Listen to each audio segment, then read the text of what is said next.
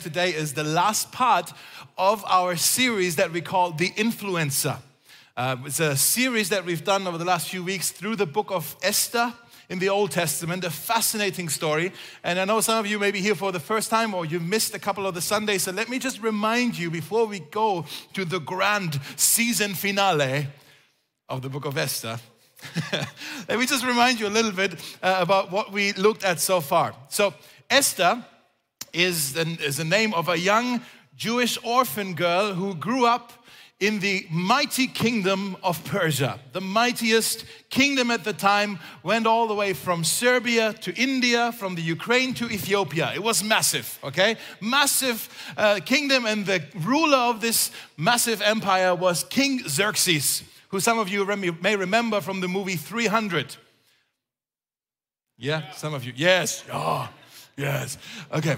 Um, who fought Leonidas and all that. In, anyway, so Xerxes was looking for a new wife because he didn't like his old wife, and he had this beauty pageant going on in his entire kingdom. And he said, I need the prettiest of them all. And he chose Esther. Of all the women in the empire, he chose Esther. And overnight, Esther, this probably poor um, Jewish orphan girl, became the most influential woman in the world. She became the queen of Persia. Um, Esther's cousin was a man named Mordecai. We looked at him as well. He was sort of like um, a, a coach or a mentor still to Esther. And he had advised her, Esther, when you go into the palace, maybe, maybe it's better if you don't tell anybody that you're actually Jewish because we're a minority here, we're here in exile. Don't tell anybody you're Jewish. So she kept it a secret, okay? That was Mordecai. And then there was a man named Haman. Haman, we looked at a couple weeks ago. He was the bad guy, he was the villain in the story. He was obnoxious, he was proud, he was full of himself. And but he found favor with Xerxes, and Xerxes actually gave him the highest position in the empire next to him. So he was sort of like the prime minister of all over Persia. He was the number two guy in the kingdom. And because he was so full of himself, Haman demanded that everyone in the entire empire, wherever he goes, would have to bow to him wherever he goes. So imagine Haman walks into a supermarket, it's like, oh, Haman is here. Hello, Mr. Prime Minister. Okay, so that's that was kind of the deal. And everybody did. Everybody was bowing to, to Haman, except one person who refused, and that was Mordecai, Esther's cousin. Mordecai refused, and uh, and when Haman realized, hey, there's one person who isn't bowing, he was filled with anger. He was so angry, he was so upset, and he decided, I'm not just gonna kill Mordecai, I just found out he's Jewish, so I'm gonna, with him, kill all of his tribe, all of his people. I'm gonna have every Jew in the entire empire killed because he wouldn't bow. Now, we read this story and we think all of that happened within the course of a week or so, right? That stuff didn't happen overnight. We know that Haman came into power in the seventh year of Xerxes' reign, but he didn't present his plan to have all the Jews killed until the 12th year of Xerxes' reign. What does that mean? Haman was upset for five years. That's what that means. He was upset for five years. Have you ever been offended by somebody? Anybody? All of us have. Maybe, yes, some of you are nodding. Don't look at them right now, whoever offended you. Okay? Have you noticed how um, an offense can keep growing in silence? Have you noticed that? Like somebody has a, a comment at work uh, and he, he knows, like, oh, you're, in the moment it doesn't bother you as much, but when you go to sleep at night, it's like, oh, I hated that he had said that to me. Oh, I hate that, that she said that to me. And then you can't sleep well. The next morning you wake up grumpy because, like, oh, I hate it. And untreated, you know, that it's, it's amazing how, how um, yeah, an offense can actually, what it will do to us. You know, there's this saying that says, time heals all wounds. That's nonsense okay? it's not true. Otherwise, we wouldn't need doctors, just waiting rooms. Okay, if you have a wound, you just go sit in the waiting room until you're better. You don't actually have to see the doctor. Now, of course, you need the doctor. And if your if your offense, if the bitterness in your heart, if you leave it untreated, it is scary where it can take you. It's scary where it can take you. The Bible says in Hebrews chapter 12 that bitterness is a root in our hearts that can actually grow and it's nasty. It, it chokes out all the joy in your life. It makes you unbearable. It makes you angry. It makes you full of hate eventually. To the, to the point that, like Haman, you can even have thoughts of revenge, maybe even violence, maybe even murder, maybe even genocide. For five years, he was kind of um, yeah, just watering this little bitter root, this plant in his heart. And it got worse and worse and worse. Maybe some of you, you are carrying a wound where somebody has offended you. Maybe something that happened even in your childhood. Maybe you're even daydreaming or maybe secretly planning how you will get your revenge. I'm telling you, don't let it turn into a disaster like in the case of Haman. You need to learn to forgive. I know it's hard the, the, the, deeper the offense, the harder it is to, to forgive. But maybe you want to write this down. Forgiveness uproots my bitterness. Forgiveness uproots my bitterness. And don't, don't keep watering that bitter plant that you have in your heart. If that's all you take away from this message today, then bless you. You can go home or get a coffee. Because that, that really is, is, is bitter, bitterness, it, it ruins you. It really does.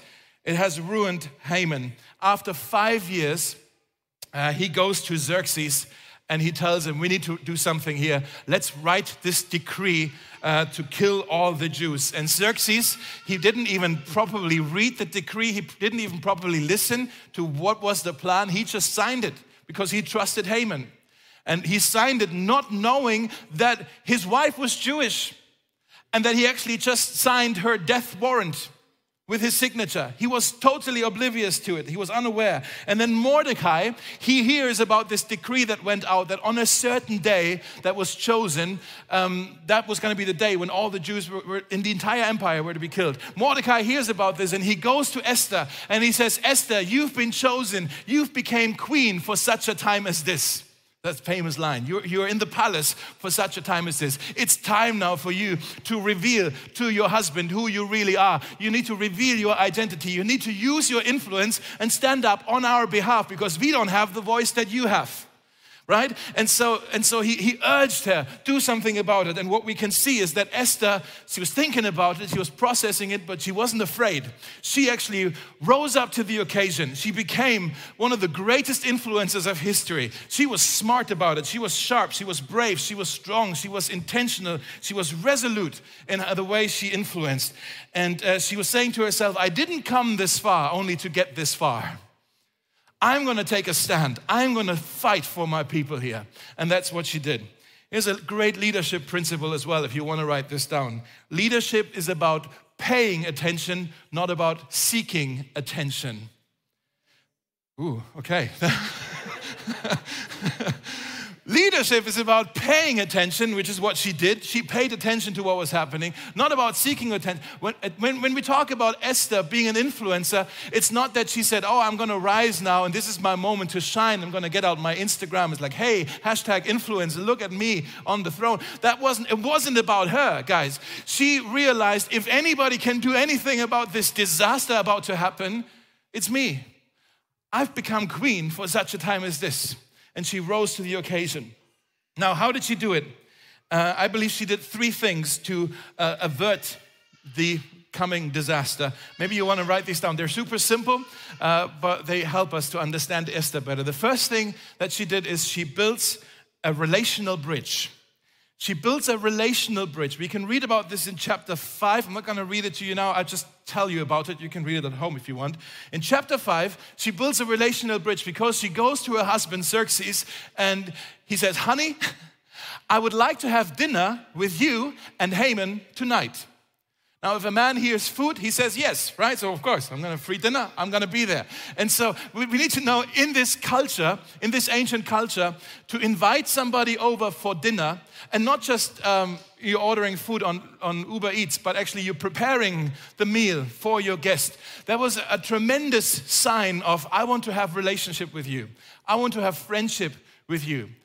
Last week, my wife and I, last weekend, we were in Portugal, same culture I love it. Okay? These guys in Portugal, they treated us well. And we were sitting and we were already making plans on where we would eat next. We were still eating. I loved it. It's like all I tried to lose weight. It's all it was for nothing because these guys. We've sealed our friendship effectively between Ikmaf Church and Mosaic Berlin. Uh, it it's, you can see, we've sealed it, yeah? But it's, it's that kind of culture. It's like, hey, we eat together. This is quite a, a, a, personal thing, an intimate thing. Like, we share a meal together, that means we're friends, okay? And so that's what, what Esther is doing. She's being very smart about it because we also know, maybe remember this, in chapter four, we read that um, Esther was saying, actually, my husband and I, we haven't spoken properly to each other for a month. For 30 days, Xerxes hasn't called me um, to his room to even be with him. Like he didn't want relationship with me. And so she takes the initiatives and she says, Xerxes, I want to rekindle our regard for each other. I want to rekindle our relationship, our love for each other. I want to build a relationship here with you. Guys, you cannot influence anybody from a distance. You cannot lead anybody from a distance. Proximity is key. That is true in Politics, when people don't talk in politics, there's no change. We can see that in the world. Okay? When, that's true in your workplace, that's true in the university, in your neighborhood, that's true in the church, that's true in your small group, that's true in your marriage, that's true in parenting. You cannot lead or influence anybody from a distance. You have to get close, you have to build relationship. Okay, you have to build trust, you have to build respect so that you can earn a hearing from somebody. So, Xerxes, when they were having dinner, he could tell, hey, something's up with Esther. And he says, uh, Esther, I know, I can tell something's bothering you. What is it that's on your heart? What is your request? He says. And then Esther sort of goes, uh, I am, oh, I'm glad you asked. And then she, ta- she, like, she opens her mouth and you would think now she would speak out and she would reveal her identity that she is Jewish and that Haman had this evil plan to wipe her out and all her people. But she opens her mouth and then she paused and she hesitates. And she actually says, Can we have dinner again tomorrow? You, me, and Haman. What was that about? Like, why? Come on, Esther. This, is, this was your moment. Why, why are you waiting? The second thing that Esther did is she waits for the right moment. She waits for the right moment. Something I believe the Holy Spirit in that moment held her back. And it's like, it's not time yet. There's a couple of things I still need to do in the next 24 hours. Invite them again tomorrow. So she, he was saying, uh, okay, can you come back tomorrow? I'll, I'll, I'll cook again. Seems like you enjoyed this meal. So that's what she did. She waited for the right moment. Guys, sometimes God pauses before the breakthrough. Have you, have you noticed this? Have you noticed how frustrating that is? When God pauses and you think like, okay, God, now it seems like the perfect moment. Why are you waiting, God? And he pauses before the breakthrough. And some of you think that because God paused on your life is that God is done with your life. You think, oh, he's forgotten about me, or he's too exhausted with all my problems, or he's no longer interested. But a pause is not an end. God may just be taking a breath so he can do the thing that he needs to do in your life. Okay, so don't confuse God's commas with periods. Okay, don't when God says a comma, it's, it's not the end. It's like okay, there's there's still more to come. There's still more to come. And some of you need to realize that God is not winding down; He's just warming up. Okay? Oh, yes. He's, he's just warming. Up. Maybe you need to write this down. A delay is not a denial. A delay is, some of you are waiting. And, and I heard with you, because I've been in seasons of waiting, and it's, it's, oh, it's, it's rough in the season of waiting. But know that when God is delaying, so he's, it's not denying you anything. It's, it, he's maybe saying, not yet. He's not saying no. He's saying, not yet. I, I've heard your prayer. God is saying, I heard your prayer. I, I'm going to respond to it. But if I were to respond to it right now, it's not the right moment. Maybe things aren't ready. Maybe you aren't ready to handle the blessing that I actually want to give you. So, not yet. It's not a denial, it's just a delay. Let's get ready. Let's make sure we wait for the right moment. Maybe you find yourself in a season of waiting right now. I want to tell you, you're in good company. in the Bible, we find so many people, always seems like they're waiting on God. Um, Jacob, he waited seven years to marry Rachel. Moses waited 40 years for the burning bush. Abraham waited 100 years before he became a father. Noah waited 120 years for the rain. That was silly. He had the boat ready. Okay, Lord. 120 years he waited for the rain. God waited thousands of years to send Jesus. Jesus waited 30 years before he began his ministry. You know what I've learned? God has two speeds slowly and suddenly, right? Slowly and suddenly. And both of them are frustrating. Because when you have to wait, oh my goodness, that's so frustrating. Go, come on, moment is now. Ah, oh, seems like not yet. But then when God is moving and everything happens suddenly and you're going like, whoa, God, too much, too fast, slow down. This change is happening too quickly. Your breakthrough is too much to handle. God has two speeds, slowly and suddenly. The book of Esther is a good example of this because the first four chapters that we just kind of read in five minutes, that covers actually a period of nine years when, you know, the thing with Vashti and then the beauty pageant and Esther becomes queen and all of that stuff, that lasted nine years. It seems like for nine years, not much was happening. But then chapters five, six, seven, and eight is a 24 hour sequence. Okay, God moves slowly and then he moves suddenly. Both of them are, are rough for us, both, both of them are challenging. When does God move suddenly? When the moment is right, when things are ready. God, guys, God is never early, God is never late, God is never in a hurry, He's always on time. Let me say that again God is never early, God is never late, God is, God is never in a hurry, but He's always on time. Now, the next day, Haman and Xerxes, they came to dinner again.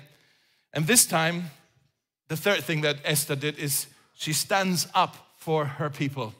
Now she was courageous. Now she's, she shows extreme bravery because she comes out of hiding. She reveals her identity and she exposes the evil plans of Haman. Now, if you have your message notes in front of you, we're going to read this text. It's also here on the screen for those of you at home. So glad you're watching, by the way. We are in Esther chapter 7, and here's what it says about this big finale. While they were drinking wine, of course, um, the king again said to Esther, Tell me what you want, Queen Esther. What is your request? I will give it to you, even if it is half the kingdom. So he was thinking, okay, she saw something she wants to buy. Right? That's what bothering her. Like, okay, what is it that you want to buy? I'll give it to you. It, it, it's yours. He didn't even know there was something much more tragic and severe that was bothering Esther. And then Queen Esther replied, and it, it's brilliant now how she makes her case. Listen to this. She says, If I have found favor with the king, and if it pleases the king to grant my request. What is she doing here? She's, she's saying, Xerxes, you chose me as your queen. I am yours, you are mine. My honor is bound up with yours. My reputation is bound up with yours. Whatever happens to me happens to you. And so she's kind of appealing to their love, to their commitment to one another. That's what she does. And then um, she strikes a shocking message. She says, I ask that my life and the life of my people will be spared. She says to Xerxes, Spare my life, my king. Save my life, Xerxes. And Xerxes is like, What?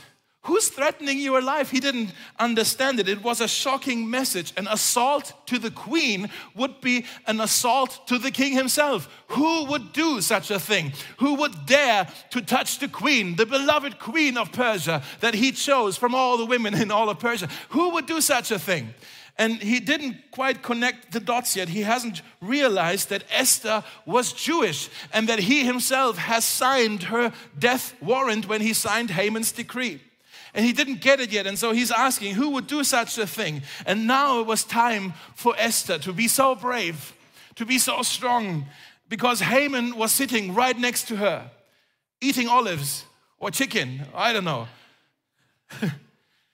Guys, your willingness to, to be brave determines your capacity for influence. Let me say that again. Your, your willingness to be brave determines your capacity to have an influence. Esther shows extreme bravery right now, and she replies, This wicked Haman, this man right here, He is our, you and my, my king, our adversary and our enemy. And Haman, he grew pale with fright before the king and the queen. Then the king jumped to his feet in a rage and went out into the palace garden. What? Why did he run out? He stormed out because he had he needed to think. He needed to think because it just dawned on him like what have I done? I didn't do my due diligence when I signed this degree.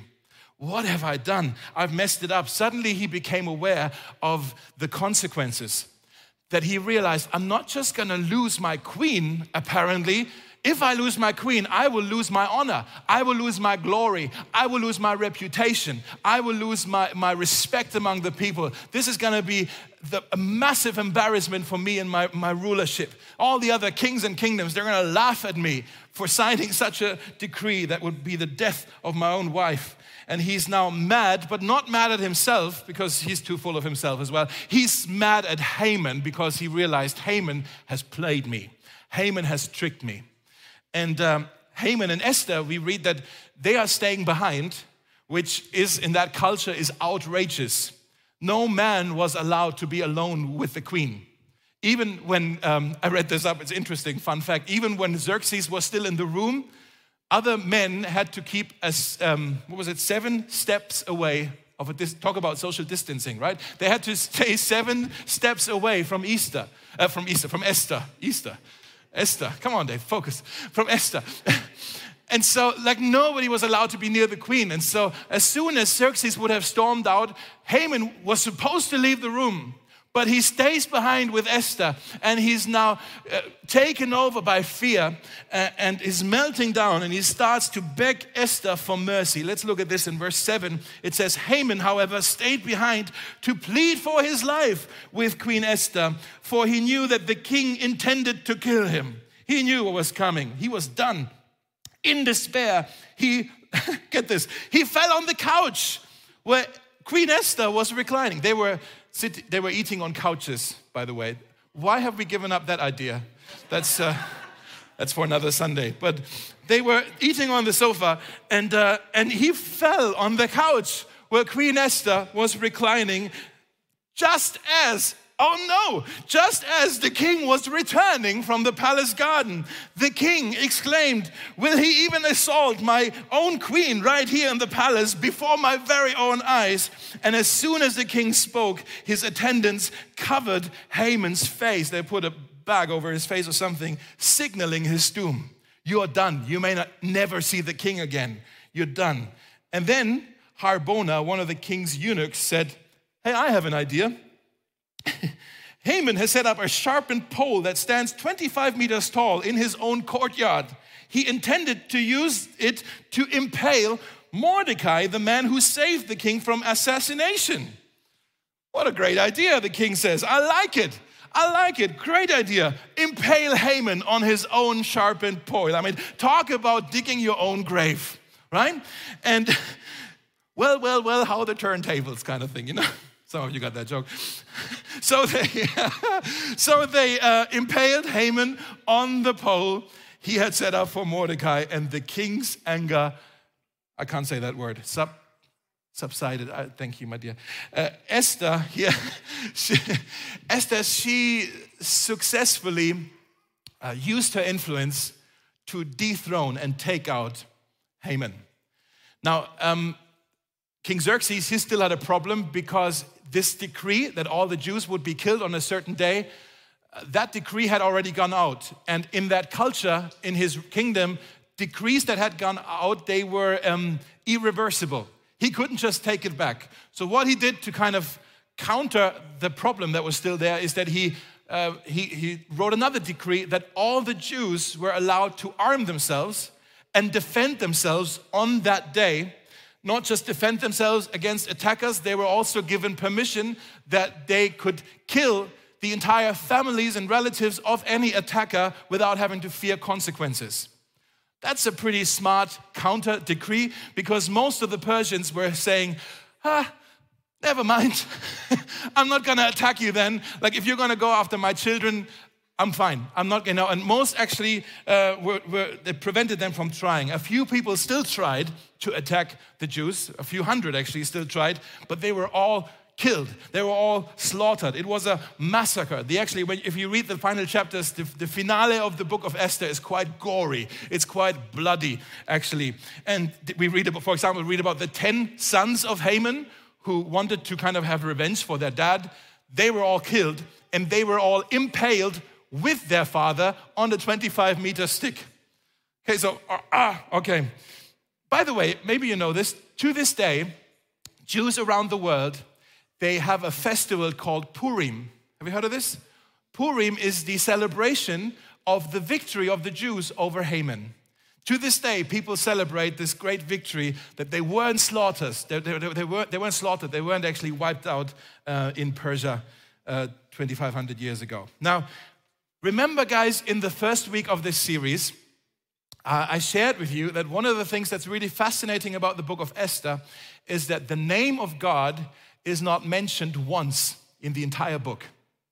It's as if he's not there, right? This is a very, uh, uh like, it's, it's, it's not even like um, passively mentioned as if someone was praying or going reading scripture. Like, there's no mention of God at all in any of the pages. But I hope over the last few weeks, you were able to see that um, his fingerprints are all over the story. That he's pulling the strings behind the scenes. I mean, think about it. The, even how Esther became queen. Even how Esther became queen, or how um, Mordecai overheard the assassinations plots, uh, assassination plot, or um, the fact that uh, Xerxes couldn't sleep at night or that Haman had to walk around with the horse and honor and celebrate Mordecai, his enemy, or that Haman had this, uh, this gallows, this, this, this, like this stick, this pole erected for Mordecai, and then he, you know, talk about poetic justice, right? And then he was killed on it. Like, is all of that coincidence? I don't think so. I think what we see here is not coincidence, but providence. Providence, we looked at this word in the first week already. It's a theological word. Providence comes from the Latin word providentia, which means foresight. Here's a definition for you on the screen Providence is God sees to things before they happen. That is true in your life. God sees to things before they even happen. He's working in the background that which works in the foreground.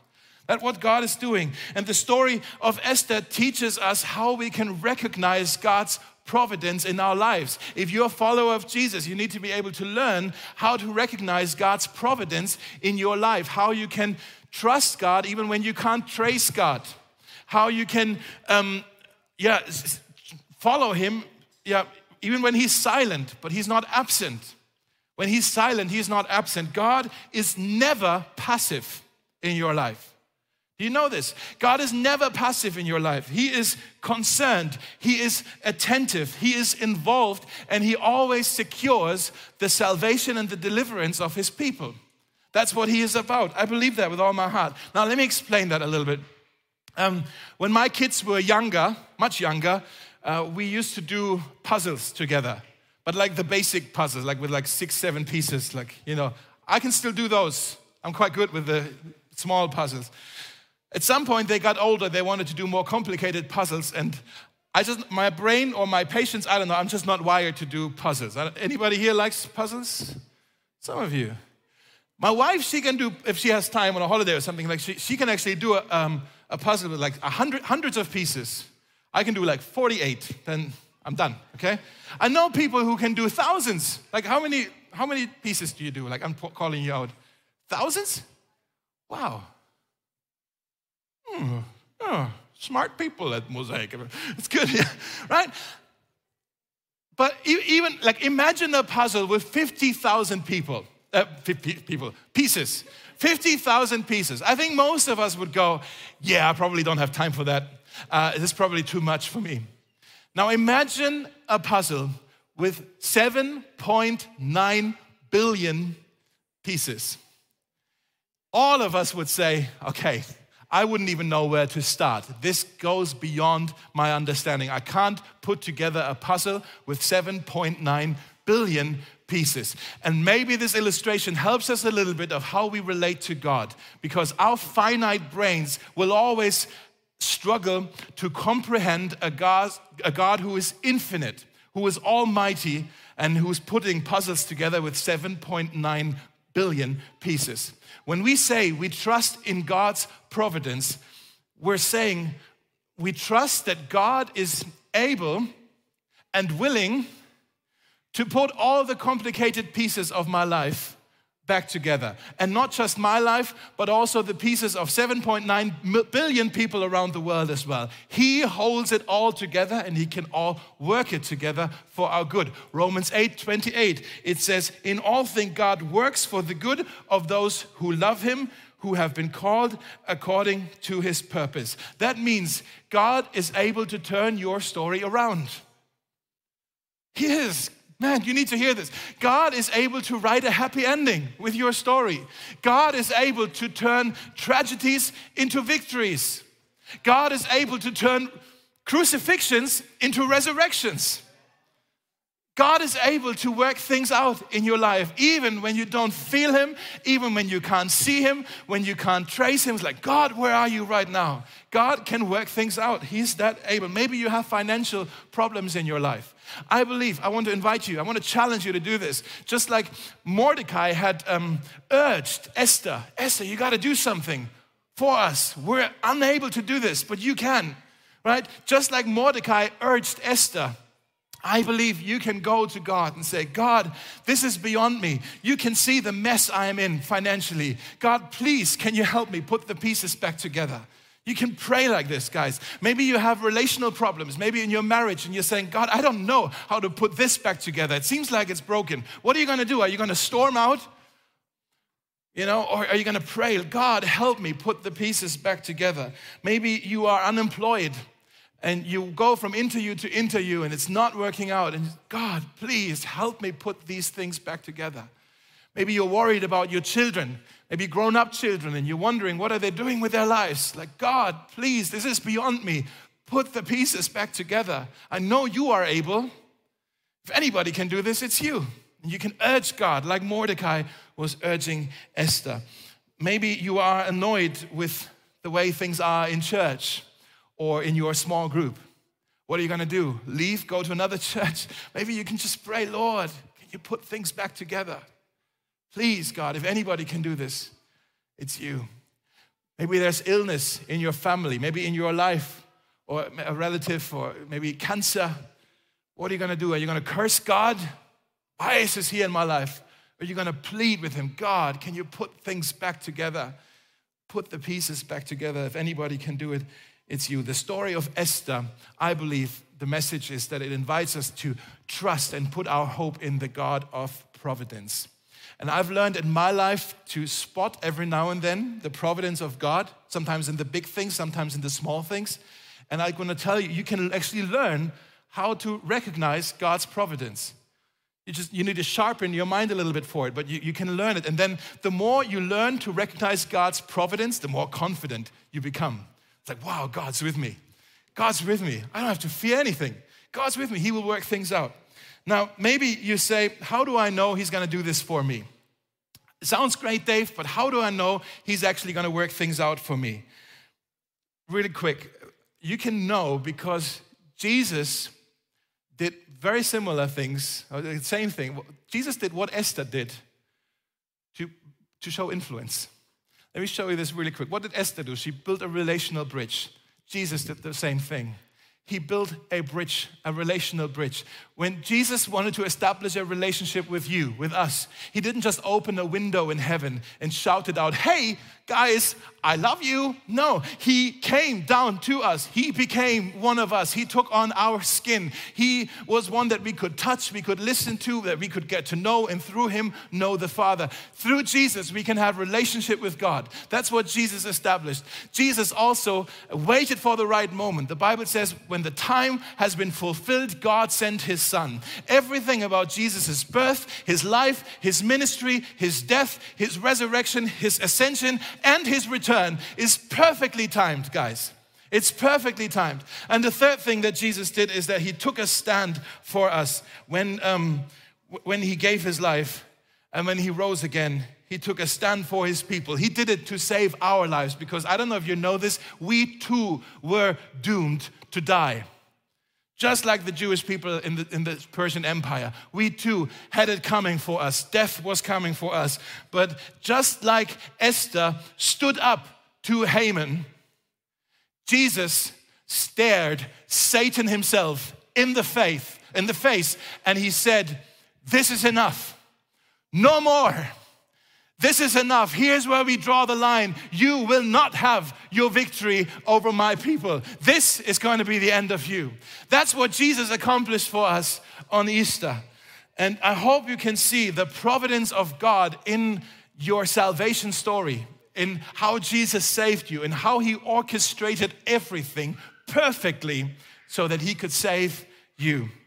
In Colossians 1, it says, He is before all things, and in Him, in Jesus, all things hold together. In other words, He holds all the pieces of the puzzle together. And that's why we can trust Him even when we can't trace Him. Now, let me show you one more verse. The last thing I want to show you from the book of Esther. There's more in there, you just have to study it yourself or in your small groups. But when Xerxes' new decree went out, um, that the Jews could now defend themselves on doomsday. Um, in chapter 8, verse 17, it says, There was joy and gladness among the Jews in every area and city to which the king's order went. The Jews were feasting and celebrating. And now, catch this. And many people through all the empire, people of other nationalities, became Jews. Became Jews. Now, what I want to say is, God does not just save you for your safety, God saves you so that through you, He can save others. Through you, He wants to save others. That's not just the calling of Esther, that through her he wanted to save her people. That's also the calling of this church at Mosaic, that we believe through us, God has people to save in this city. And whoever that is, we want to be a part of it right? There's people that he wants to save. What happened in this story is that people all over the Persian Empire, they recognized and they said, there's something about these Jewish people. There's something about them. There's something powerful about them. We're the biggest nation on the, on the planet. We're the Persians. And they are a minority. They are here in exile. But yet somehow we can't touch them. We're not, we're not pre- prevented from attacking them as if something surrounds them, as if something protects them. They must have a God on their side who's devoted to them. And I want to tell you, maybe that's an, a perspective that we need to adopt with our um, crisis challenges in our lives. That we need to say, maybe I'm going through what I'm going through, so that the people in my life my coworkers, my neighbors, my roommates, so they can watch what's happening in my life. And then when Jesus comes and he puts the pieces back together in my life, they will go, Who is this God who is on your side? Who is this Jesus that you trust him? If Jesus does that for you, maybe he can do it for me too. Now, I know I'm yelling at you today, but I really believe God wants to do these kinds of things. Yeah? Um, I don't know. I don't know how uh, Jesus will come into your life to put pieces back together. I don't know when he's going to do it. The puzzle is too complicated for me, it's too complex. I don't know how he's going to do it or when he's going to do it. But I do know, I'm convinced of this, guys, that you can trust the God of providence. You can trust in him, the God who pays attention. He's not seeking attention, he pays attention to your life.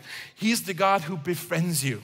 He is the God whose timing is perfectly, sometimes slowly, sometimes suddenly. He's the God who stands for you and He will come through for you. Let's pray together. Jesus, we thank you.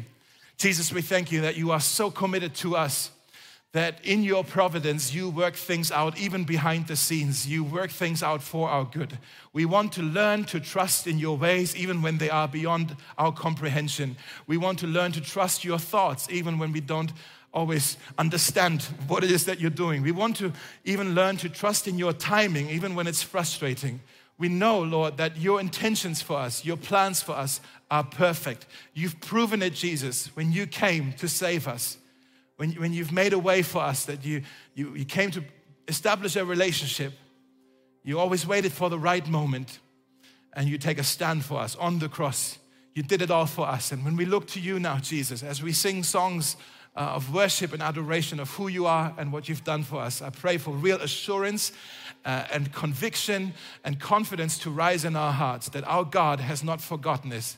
Forgotten us. He will come through for us in whatever challenge that may be. Amen.